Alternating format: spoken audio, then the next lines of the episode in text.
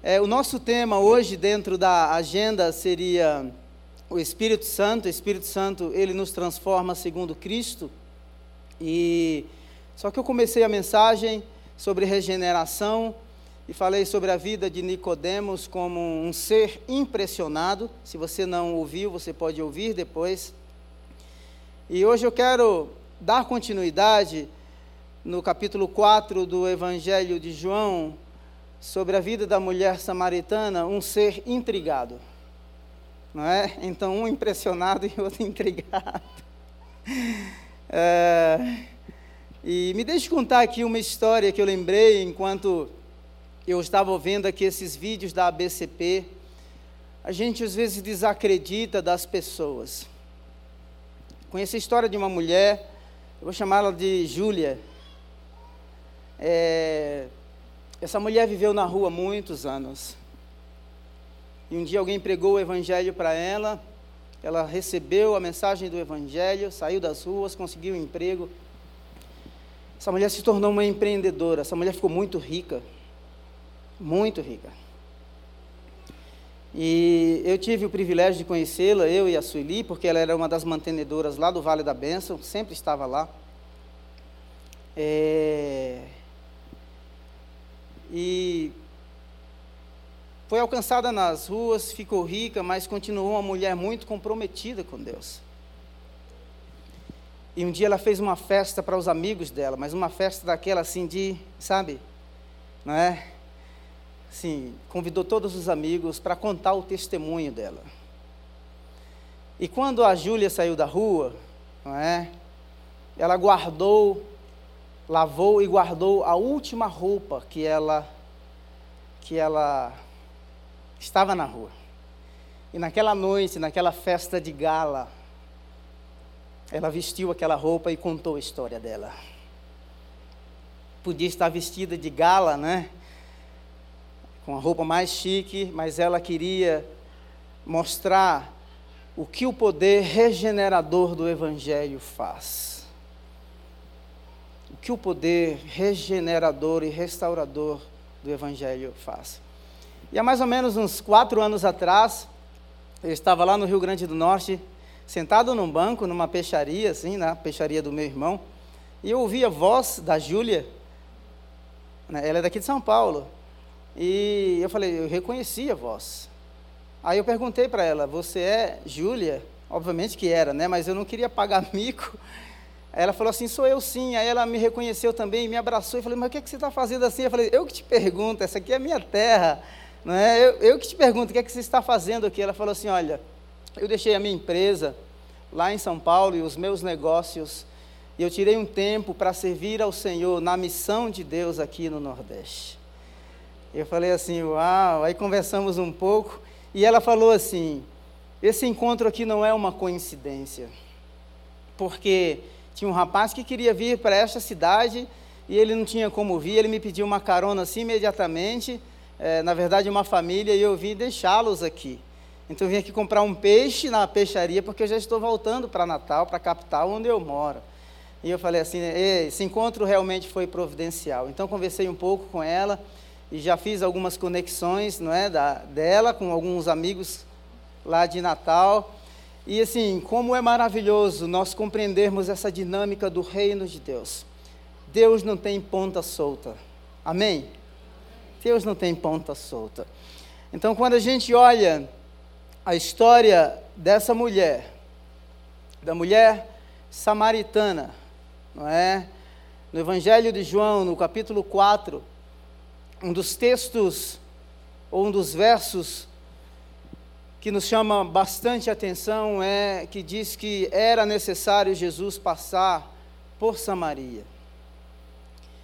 E por que necessário? É quase como se fosse uma obrigatoriedade. Sim, porque, porque as fronteiras estavam fechadas, porque as relações estavam quebradas entre judeus e samaritanos, e a gente vê isso de forma muito clara no texto.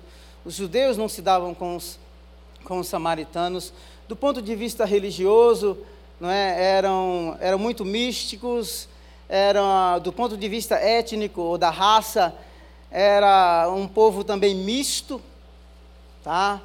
E as relações, pelo menos nos, no ano 6 antes de Cristo, se tornaram muito mais tensas, porque os samaritanos pegaram ossos de, é, de, de seres humanos e lançaram no templo dos judeus, profanando o templo dos judeus para que eles não celebrassem é, as suas festas e oferecessem os seus sacrifícios. Então as relações eram as mais tensas, o mundo era realmente um mundo fechado.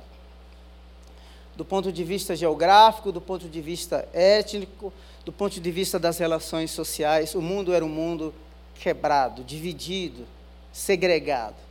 Então Jesus, o evangelista João diz assim: era necessário passar por Samaria. Ah, necessário porque Jesus poderia dar uma volta aí por Jerusalém, não é, Judéia e seguir em frente, só que era um caminho muito longo. Então ele decidiu passar por Samaria porque tinha um pit stop, um lugar onde ele podia parar. Samaria não era um lugar onde tinha muita abundância de água, mas tinha alguns riachos em que tinha água e, a, e o encontro com aquela mulher dá-se à beira de um poço, não é? Porque era assim que eles, eles, eles tinham acesso à água. Então Jesus para naquele lugar. Além de reduzir a rota, ele tem um ponto estratégico de parada. Ah, ao meio-dia, Jesus encontra-se com aquela mulher. Primeiro, o encontro com uma mulher naquele horário uma mulher não pegava água sozinha, não era muito comum. As mulheres geralmente iam em grupos, porque uma, você já tirou água de cacimba? Eu já tirei água de cacimba e quando eu vou lá no Rio Grande do Norte, tomo água de cacimba assim na beira da praia. Você sai do mar e toma água na cacimba, então você tem que ter literalmente o balde e tirar e tirar a água. Mas as mulheres, elas se juntavam em grupos e elas iam é, reversando, tirando água, enchendo os seus potes, né? As suas vasilhas e depois voltavam. Mas aquele encontro foi, é, deu-se entre Jesus e aquela mulher. Jesus e aquela mulher. Então, não somente do ponto de vista da redução da rota, não é para economizar e ganhar tempo, não somente do ponto de vista do, do, do, do, do pit stop, né, uma parada estratégica para tomar água e seguir em frente, mas uh, um encontro que estava na agenda de Deus, um encontro que estava uh, nos planos de Deus. A história daquela mulher é, aqui do ponto de vista bíblico, era realmente uma história muito intrigante. Ela tinha perguntas que precisava de respostas ela tinha uma sede interna que realmente precisava ser saciada. Aquela mulher que havia tido tantas perdas, é, as não planejadas e as planejadas, na, durante a pandemia eu preguei uma mensagem nesse texto, e você pode até ouvir depois, que era insights de como vencer o distanciamento social. Então aquela mulher ela vivia realmente segregada, não somente do ponto de vista étnico, social, como mulher, como samaritana, mas aquela mulher também vivia as suas dores internas, as suas dores emocionais, praticamente sozinha.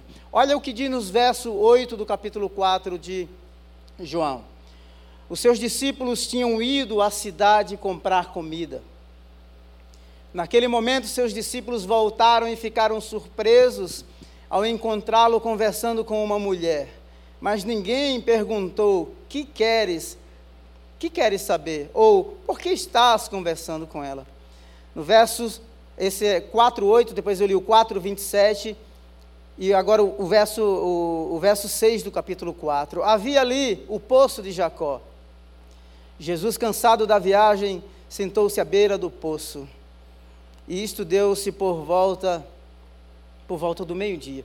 O primeiro aspecto é que, assim como Nicodemos, um ser impressionado, ele ouve nos noticiários da imprensa do dia, né, nos melhores sites, capa de jornal e assim por diante, de que Jesus está realmente realizando milagres, coisas grandes, estrondosas, esplendorosas.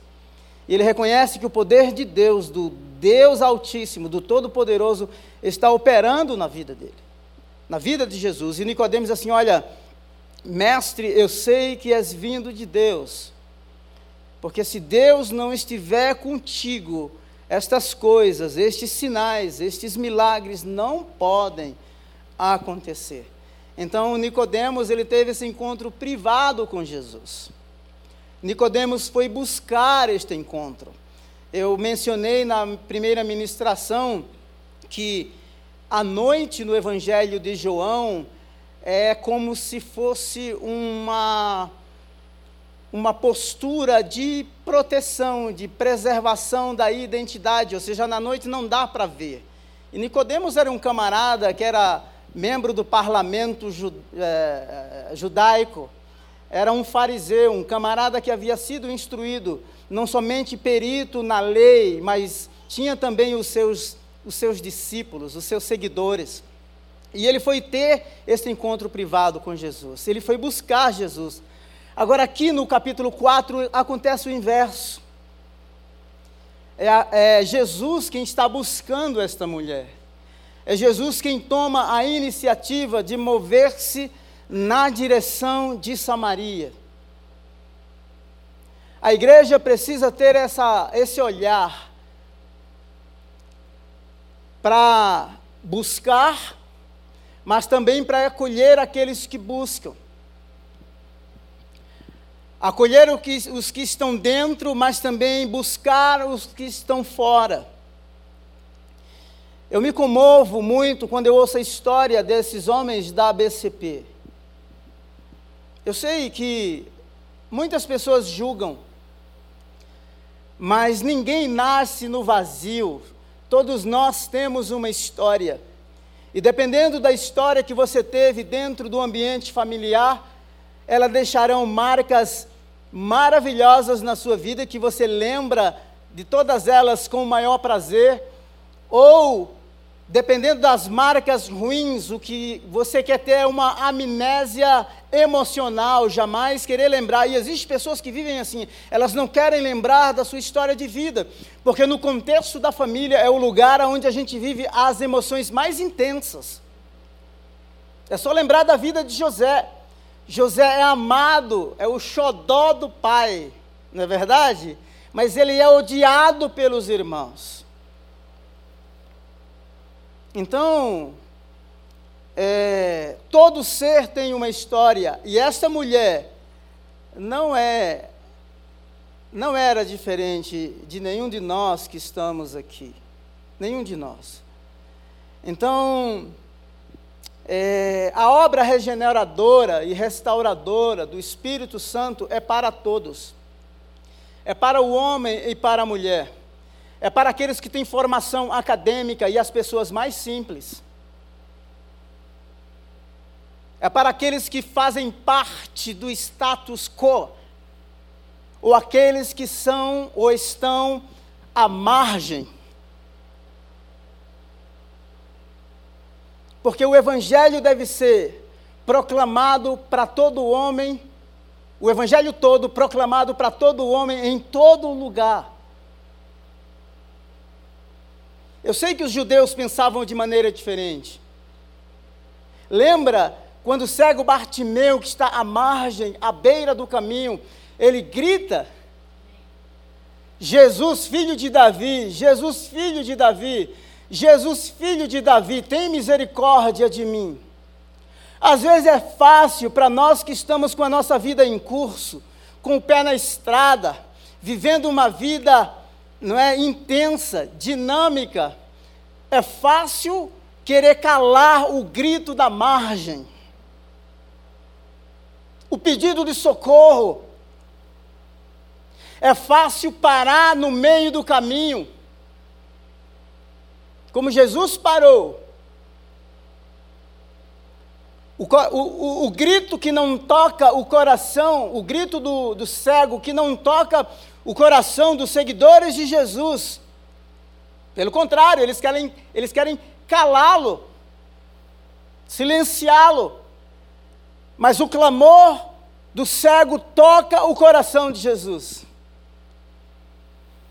E Jesus para. Jesus para. E Jesus lhe dá toda toda a atenção. Nós como igreja, precisamos ter esse olhar para aqueles que estão dentro, para aqueles que estão fora, para aqueles que buscam o Evangelho, mas nós não podemos deixar de buscar aqueles que estão perdidos. Essa boa notícia tem que ser proclamada em todo lugar. Havia separação racial entre judeus e samaritanos, uma jornada cansativa, e Jesus diz assim: dê-me água. Em João capítulo 4, verso 6, havia ali um poço. Cansado da viagem, sentou-se. Estrategicamente, dê-me água. É, a vida pede um break. A vida pede paradas. A vida pede a, a reavaliação do nosso ritmo. A vida pede paradas para que a gente possa se recompor fisicamente, emocionalmente, espiritualmente, financeiramente, academicamente e assim por diante. A mulher samaritana perguntou: Como o Senhor, sendo judeu, pede-me. O Senhor, sendo judeu, pede a mim, uma samaritana, água para beber. Eu não vou explorar todo o texto, porque tem uma parte da minha mensagem que eu quero investir mais tempo com você. Mas existe aqui duas sedes que são expostas. Uma é física, Jesus estava cansado. A outra mulher não tem explicação. Há uma sede abaixo da superfície. Todas as perdas, todas as dores é, fez com que uma sede fosse causada no coração daquela mulher. O poço é fundo, mas qual poço é fundo? É isso que ela diz para Jesus: você não tem com que tirar água, você está destituído da ferramenta mais básica, porque o poço é fundo. Mas qual poço? O físico? Ou o poço da alma, do coração aflito, cansado daquela mulher? Qual era o real abismo era o poço físico? Qual era o real abismo naquelas relações? Era a segregação racial, judeus e samaritanos? Era a fronteira fechada? Ou eram os corações que realmente estavam fechados, ou as fronteiras dos corações que estavam fechados para que uma nova relação acontecesse? Jesus ousadamente e corajosamente decide passar por Samaria, reduzindo a sua rota, mas de forma, de maneira intencional, ele encontra aquela mulher ao meio-dia, sozinho. Um encontro estratégico. Um encontro totalmente estratégico. Os frutos da regeneração. Se nascemos de novo, tem que haver regeneração conciliação entre os povos. Nós temos na no nossa própria nação alguns bairrismos. Ah, porque região sul é superior a essa. Temos bairrismos. Havia aqui, é só ler o texto de João, está claro. Povo segregado, um mundo separado. Bem-aventurados são os pacificadores. Nós que recebemos a mensagem da reconciliação, a mensagem de, da reconciliação precisa ser transmitida. Então, no verso 28 do capítulo 4, deixando o seu cântaro, a mulher voltou à cidade e disse: Venham ver um homem que me disse tudo o que tenho feito. Será que ele não é o Cristo? Ela não somente foi alcançada pela mensagem do Evangelho e liberta, mas ela anuncia e diz assim: venham. Ela se torna uma promotora, uma embaixatriz da reconciliação, uma embaixatriz do reino de Deus. Então, o fruto da regeneração é reconciliação entre as nações. Eu já falei aqui para vocês que eu tive o privilégio de ver é, alemão lavar os pés de judeus e vice-versa. Algo tremendo. Estou falando isso por causa de tudo que aconteceu durante o Holocausto. Havia em Jerusalém judeus tementes a Deus, tementes a Deus aqui quer dizer prosélitos, vindos de todas as nações do mundo. Isso aqui é na descida do Espírito Santo, veja só que coisa estratégica Deus faz. Ele coloca povos judeus de várias partes do mundo numa mesma cidade, no mesmo lugar. A obra regeneradora e restauradora, o resultado dela é reconciliação. Atos capítulo 2, verso 8. Então, como os ouvimos cada um de nós em nossa própria língua materna, a língua é a porta de entrada para a integração em uma cultura. Deus fala a língua do coração humano. Jesus fala a língua do coração do homem. Alá do Alcorão não fala. Você só fala com Alá se for em árabe.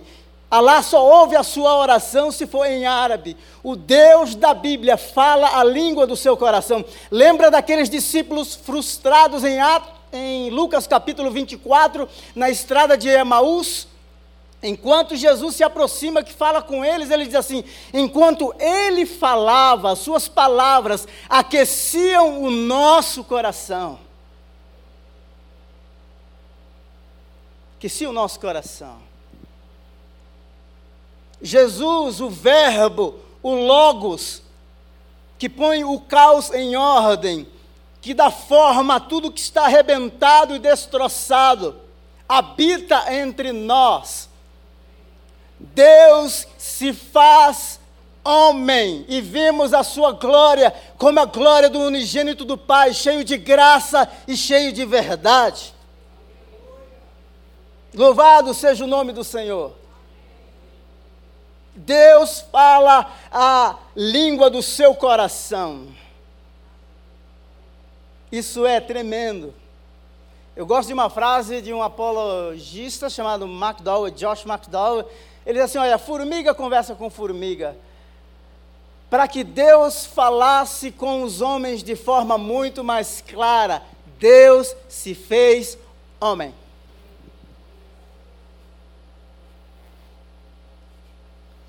Deixa eu correr aqui que eu tenho uma parte é, que eu quero gastar um tempo a mais.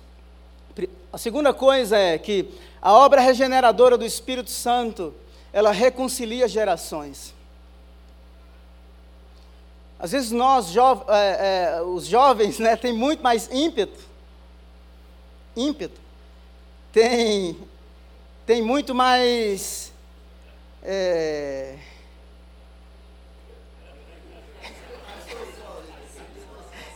Porque eu falei assim, nós jovens, é isso? Aquela ali é intriga da oposição, viu? Está de olho? Pelo menos na mente, né? Então veja só que é, é um desafio você reconciliar gerações. O jovem tem todo o ímpeto, a saúde, uma vida toda para viver. Então você coloca gerações juntas você reconciliar essa diversidade de maturidade, de culturas, de sonhos, de propósitos, de objetivos, de vontades e de desejos. Humanamente falando, nós não podemos fazer isso, nós não conseguimos fazer isso. Mas olha o que Atos 2 diz assim, 2,16, pelo contrário, isto é o que foi dito pelo profeta Joel: nos últimos dias, diz Deus, derramarei do meu espírito sobre todos os povos os seus filhos e suas filhas profetizarão, os jovens terão visões, os velhos terão sonhos. Sobre meus servos e minhas servas, veja só, a sociedade de maneira completa está incluída no derramamento do Espírito.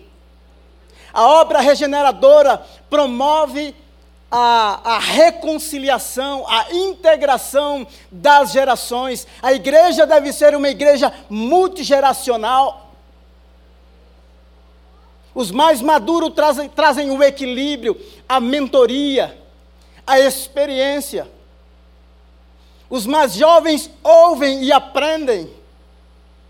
Isso é ser igreja. Eu acredito que quando Paulo escreveu a carta a Timóteo, ele estava pensando nisso. A fé que Timóteo recebeu foi uma fé multigeracional. A sua mãe Lloyd, a sua avó, a sua avó Lloyd, a sua mãe Eunice, ou Eunice. O pai de Timóteo era grego, possivelmente. E alguns na igreja de Éfeso possivelmente desprezavam Timóteo por ser jovem. E o Paulo vai dizer assim: ninguém despreze o dom que há em você.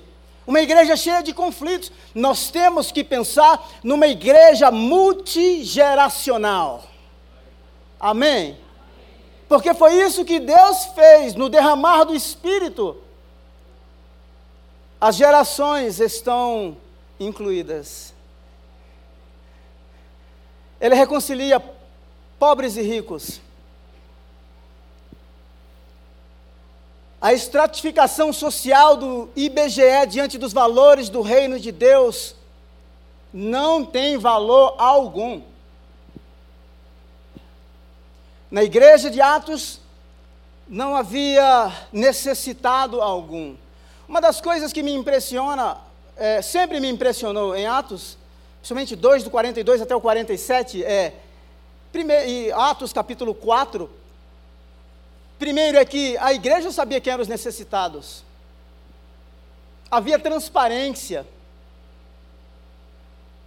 a questão não era receber a oferta ou a cesta básica, a questão era receber generosidade e cuidado, atenção, pastoreio, provisão. Provisão não simplesmente de um irmão, mas de um membro da mesma comunidade, membro de um mesmo corpo, membros de uma mesma família. Isso faz toda a diferença. Toda a diferença. Todos estavam cheios de temor e muitas maravilhas e sinais eram feitos pelos apóstolos. Atos 2,44. Todos os que criam mantinham-se unidos e tinham tudo em comum. Vendendo suas propriedades e bem distribuíam a cada um conforme as suas necessidades. Essa igreja é uma igreja completa. Não havia necessitado. Ela tinha doutrina, ela tinha ensino. Ela tinha encontro formal no templo, mas tinha encontro informal nas casas.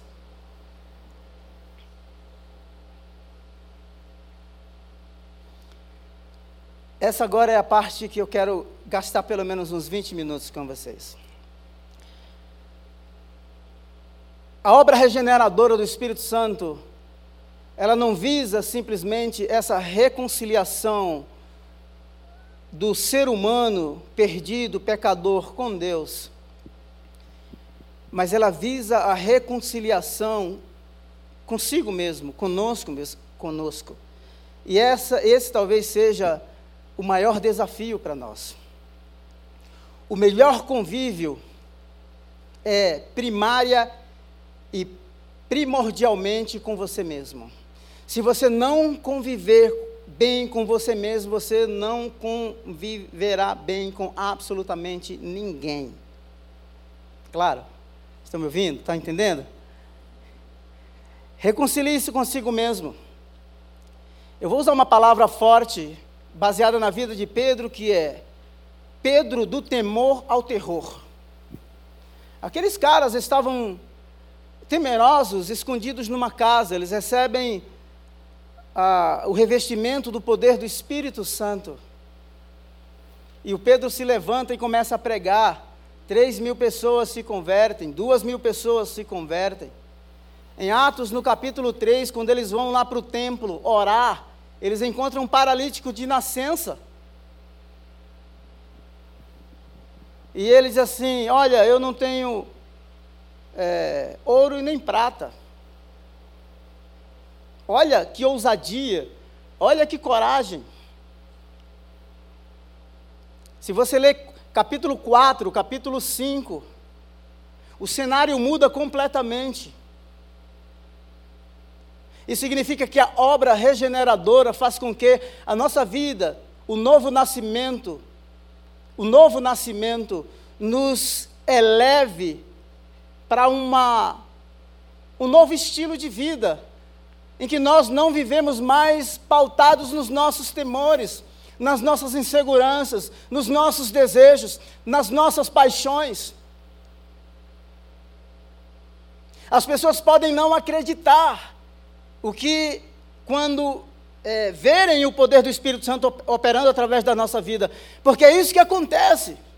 Os caras vão dizer assim: olha, mas esses camaradas eles não são mestres, não são rabinos, não tiveram treinamento formal para o rabinato, para serem rabinos.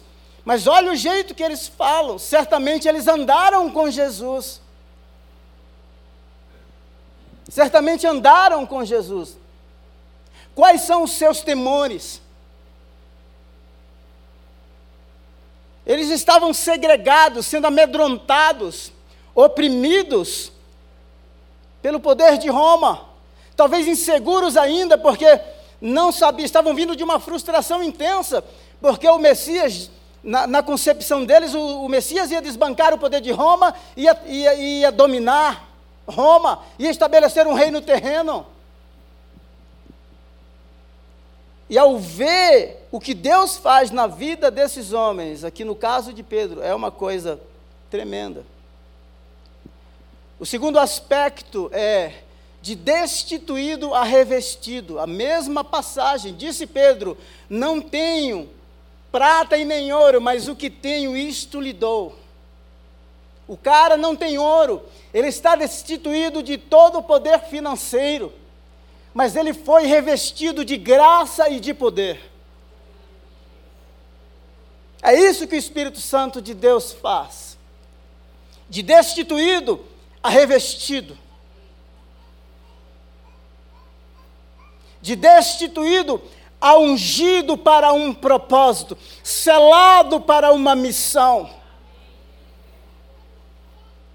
Segurando-o pela mão, no verso 7, Atos 3, 7, ajudou-o a levantar-se imediatamente, os pés e os tornozelos do homem ficaram firmes. O terceiro aspecto é do excesso ao processo. A obra da regeneração vai nos tirar do excesso e vai estabelecer para nós um processo. Atos capítulo 10, tem um gentio chamado Cornélio. Quando falo gentio, é um romano, no caso dele, um homem, é, um comandante do exército romano, que temente a Deus, dá suas ofertas e, e, e ora, e Deus tem comunhão com esse camarada. No entanto, ele precisa ouvir o Evangelho. Aí Deus fala com Pedro, vá à casa de Cornélio, ou melhor, mostra uma visão para ele, animais é, impuros descendo, segurado por quatro pontas, e diz: mata e come, mata e come, mata e come. Ele resiste por três vezes. Três vezes. E, ironicamente, quando Deus fala com Cornélio, o texto diz que ele largou tudo imediatamente.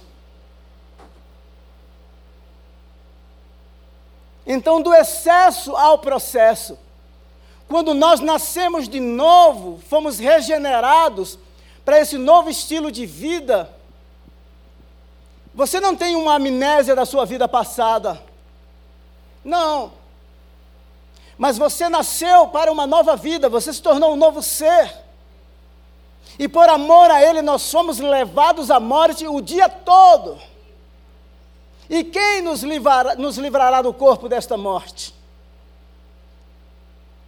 Então, uma voz lhe disse: Levante-se, Pedro, Atos 10, 13. Mate e coma. Ele diz assim: Nunca comi coisa impura. Nunca comi coisa impura por três vezes. Três vezes. Do, do excesso ao processo. Talvez muitos de vocês aqui estejam num processo de mudança doloroso. Dói, mudança dói.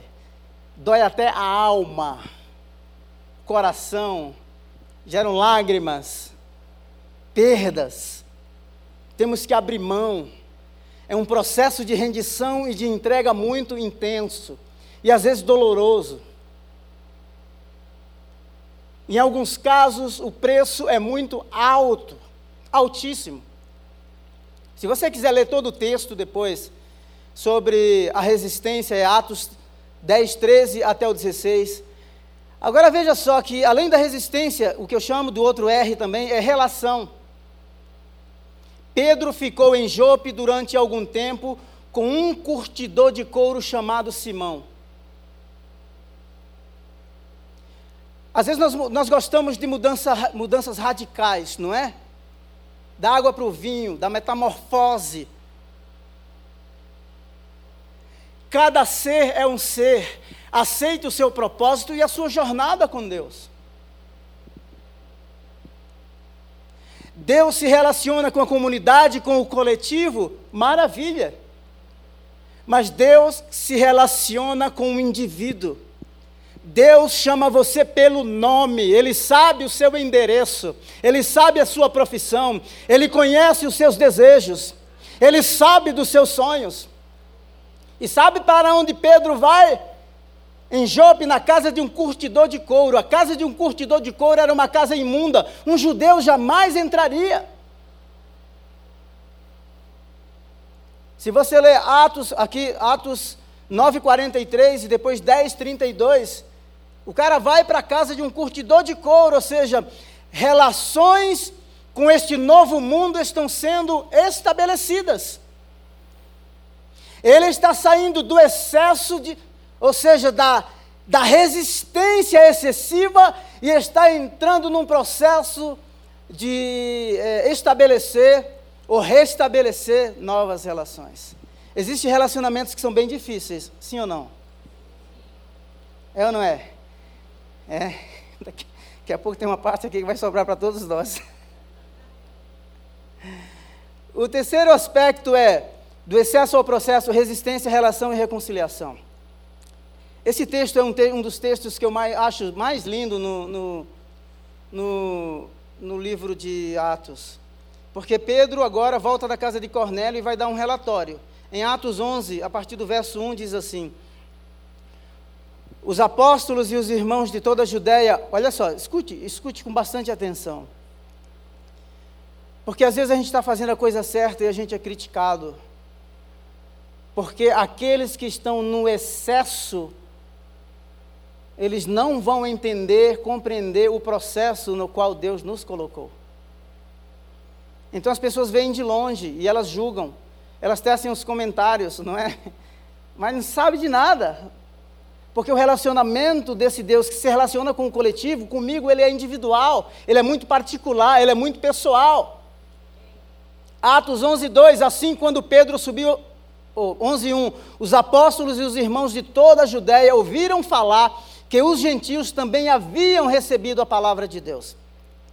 Assim, quando Pedro subiu a Jerusalém, os que eram do partido do circunciso, os mais radicais, né? os mais, é, é, assim, religiosos, o criticavam dizendo: Você entrou na casa de homens incircuncisos. Será que a gente está disposto a pagar esse preço? Será que nós estamos dispostos a dar explicações para os críticos?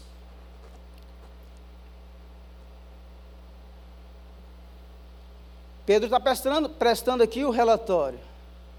Você entrou na casa de homens incircuncisos e comeu com eles.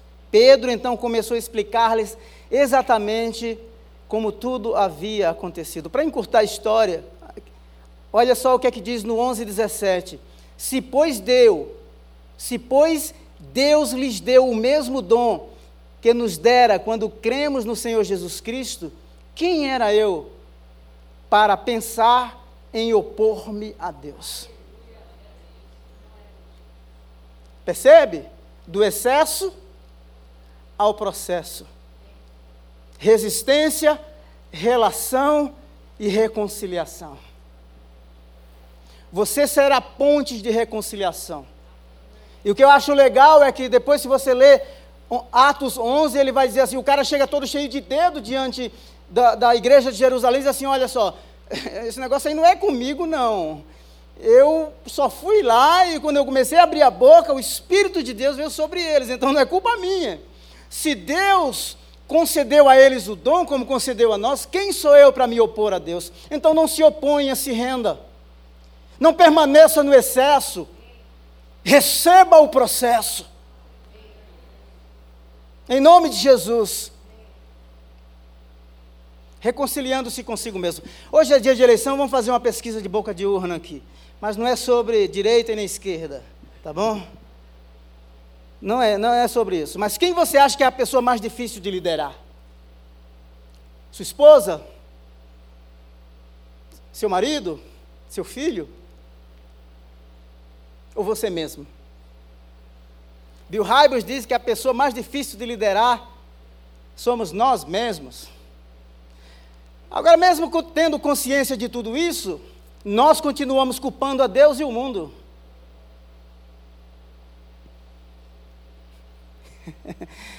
Você vai voltar aqui domingo? Porque a chapa vai esquentar agora. Pedro, siga-me, seguidor, e eu vou fazer de você pescador de homens. A regeneração ela muda a natureza da nossa existência. A regeneração, ela muda a natureza da nossa vocação. A, a, a, regeneração, ela muda o propósito, os valores, os princípios, o reino para qual existimos. E disse Jesus: siga-me, eu farei de vocês, e eu, e, eu, e eu farei pescadores, farei de vocês pescadores de homens, seguidor a, é, Mateus 16, do 13 a 20, se você quiser ler. Quem diz os homens ser os filhos do homem? De seguidor a revelador. Pedro vai dizer assim: Ah, tu és o Cristo, o Filho do Deus vivo. Mateus 16, 21 a 23. Convém que eu sofra. Veja só, Quantas facetas Pedro vive no ministério dele nessa relação com Jesus? Seguidor, revela que é o Cristo, ninguém, aquela era a pergunta de um milhão. Ele quem responde. Agora, quando Jesus diz assim: Olha, convém que eu vá para Jerusalém, que eu seja julgado, que eu sofra, que eu morra e, e por aí vai. O Pedro diz assim: Não, isso não vai acontecer contigo. De seguidor a revelador a protetor. Quarto aspecto, de protetor a desertor. Então Jesus lhe disse: Ainda esta noite vocês me abandonarão, pois está escrito: Ferirei o pastor e as ovelhas do rebanho serão dispersas. Mas depois de ressuscitar, irei adiante de vocês para Galiléia. Pedro respondeu: Ainda que todos te abandonem, eu nunca te abandonarei. Se você quiser ler todo o texto depois, Mateus 26, do 69 em diante. Ele nega três vezes. Três vezes. Seguidor, revelador, protetor e aquele que desertou. Três vezes. Como que a gente lida com um quadro como esse? Ele começa a se amaldiçoar no 2674 ali, começou a se amaldiçoar e a jurar: Não conheço esse homem. Imediatamente o galo cantou três vezes. Então Pedro se lembrou da palavra que Jesus tinha dito antes que o galo cante: Você me negará por três vezes. E saindo dali chorou amargamente. Você consegue imaginar este cenário? Agora, o último aspecto para concluir a mensagem é recomeçando do avesso. O recomeço do avesso. O português, a gente, a, né, a conjugação a gente acerta depois. Mas recomeçando do avesso. O cara está lá pescando. Vamos pescar, vamos voltar para a nossa rotina. João 21, 1. Depois disso, Jesus apareceu novamente aos seus discípulos, à margem do mar de Tiberíades. Foi assim, estavam juntos, olha, estavam juntos Simão, Pedro, Tomé, chamado Dídimo, Natanael de Caná da Galileia e os filhos de Zebedeu e dois outros discípulos. Vou pescar. Está estressado? Os caras estavam estressados. Sabe uma coisa que eu acho maravilhosa aqui é que Jesus não perdeu de vista. Apesar de ele ter negado, apesar das palavras de Jesus terem se tornado tão verdadeiras e aquele homem ter chorado amargamente e ter voltado para o seu dia a dia e para a sua vida rotineira, Jesus foi atrás dele e ele o encontrou. Percepção aguda, recome, recomeço do avesso, percepção aguda. Jesus estava glorificado, o corpo dele mudou.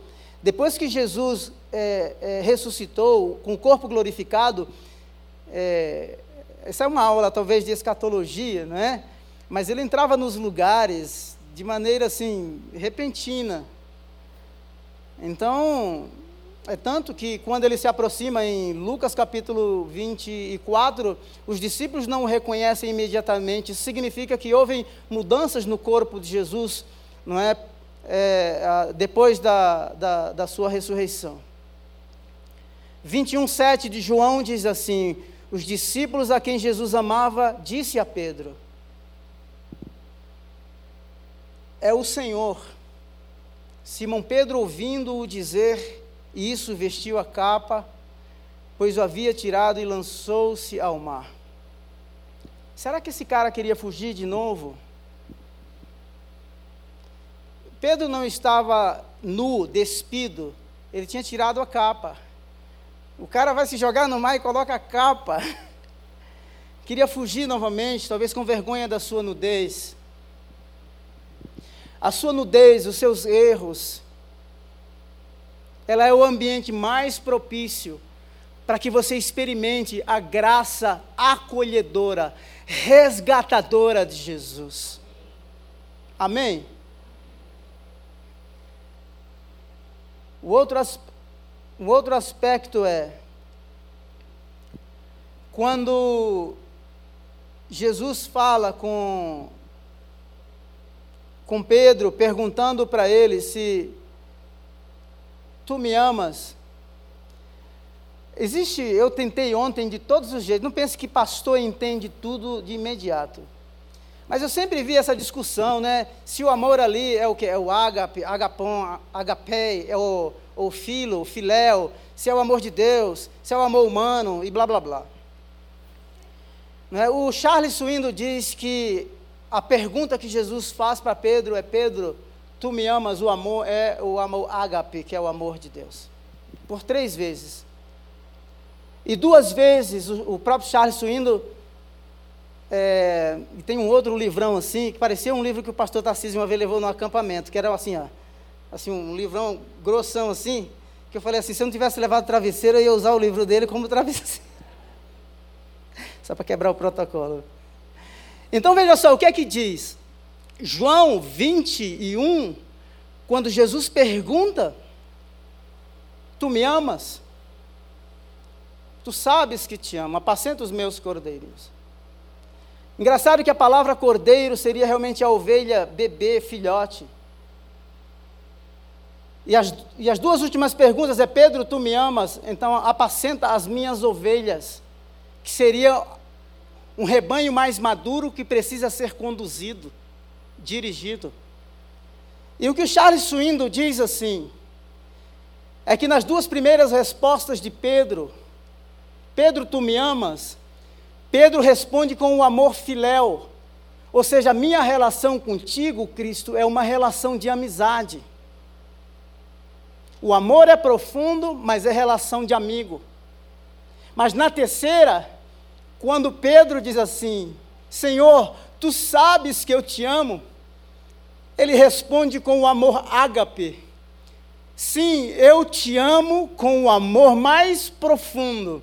Eu te amo com o amor mais puro. O que eu quero dizer para você nesta manhã é que apesar de toda essa jornada de altos e baixos, não é, de seguidor de revelador, protetor, aquele que deserta, que de desertor. Jesus restabeleceu a vida de Pedro, Jesus o restaurou. E em muitas situações, as nossas respostas para aquele que nos salvou e que nos chamou a segui-lo, a relação de amor, ou a resposta imediata é o amor humano. E talvez as circunstâncias da vida, ela nos leve a crises tão profunda que tem a hora, e talvez a hora tenha chegado, que a sua resposta tenha que ser com o amor ágape, dizendo assim: Senhor, tu sabes que eu te amo. Porque é esse amor que vai nos sustentar em toda e qualquer circunstância. E sabe o que outros estudiosos dizem? Dizem que Pedro não respondeu imediatamente com o amor ágape, possivelmente porque tomou uma postura de humildade. Então eu não vou responder ousadamente dizendo que eu o amo com o amor de Deus, eu vou responder dizer que eu o amo com o amor uh, filéu, de amigo, que é profundo, que é uma relação saudável, mas, na terceira pergunta, ele responde, baseada no amor ágape, que nos sustenta em toda e qualquer circunstância. A obra regeneradora do Espírito Santo faz com que esses tipos de sentimentos elas sejam evocados em nós porque Deus habita em nós por meio do Espírito Santo.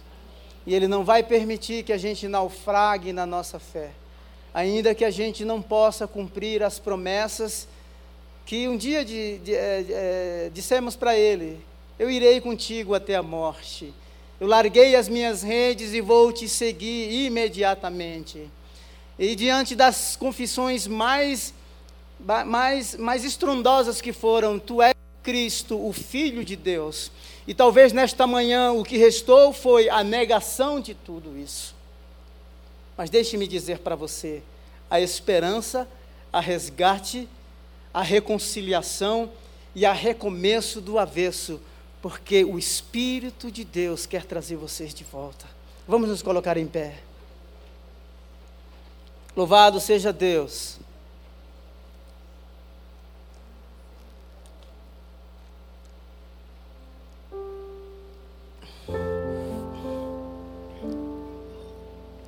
Bendito seja o teu nome. Põe a mão assim sobre o seu peito, sobre o seu coração. Deus, em nome de Jesus, que as marcas inconfundíveis do teu amor, às vezes é no ambiente da casa onde somos feridos, às vezes é no ambiente do lar onde temos as experiências mais nobres e as mais avassaladoras. Assim como José não foi privado em momento algum do teu cuidado, do teu amor, da tua proteção, da tua provisão. No lugar mais profundo do poço, na cela mais fria no Egito, a tua palavra nos diz que o Senhor era com ele.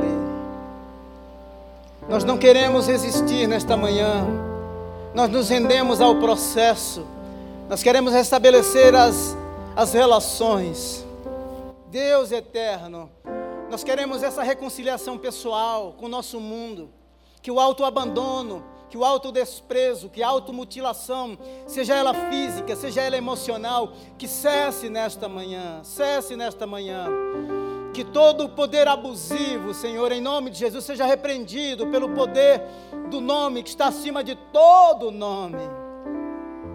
Eu oro, Deus, em nome de Jesus. Eu oro, Deus eterno, por este pai, por este marido. Deus eterno, essas memórias que doem, memórias afetivas que doem, que machucam, que mutilam. Deus, em nome de Jesus, cura, cura essa dor. Restaura, Senhor eterno, cura esse luto. Relabora este luto com a tua graça. Nós queremos um caminho sobre modo excelente para seguir. Por isso eu peço nesta manhã, vai à nossa frente, endireita os caminhos tortuosos.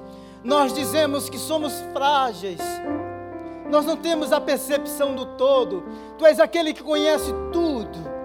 Tu conhece o nosso deitar e o nosso levantar.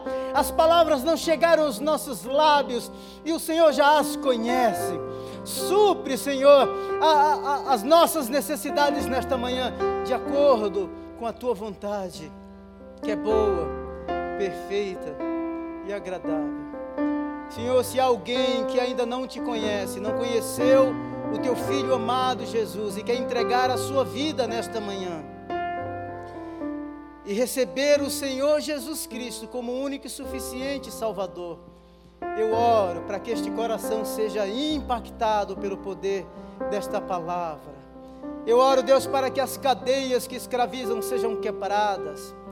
Senhor eterno, em nome de Jesus, para que toda escuridão da alma, toda doença física seja repreendida pelo poder que há no nome de Jesus. Que essa pessoa seja liberta, seja livre, livre para te adorar livre para te amar. Em nome de Jesus. Permaneça em pé mais um pouquinho. Eu gostaria de saber se tem alguém aqui nessa manhã que nunca fez uma oração de entrega da sua vida para Jesus aqui, ou você que está me escutando pela internet, que gostaria de entregar a sua vida para Jesus nesta manhã, ou quer se reconciliar com Ele, acene assim com sua mão para que eu te conheça, para que eu te veja aqui do lado direito, do lado esquerdo.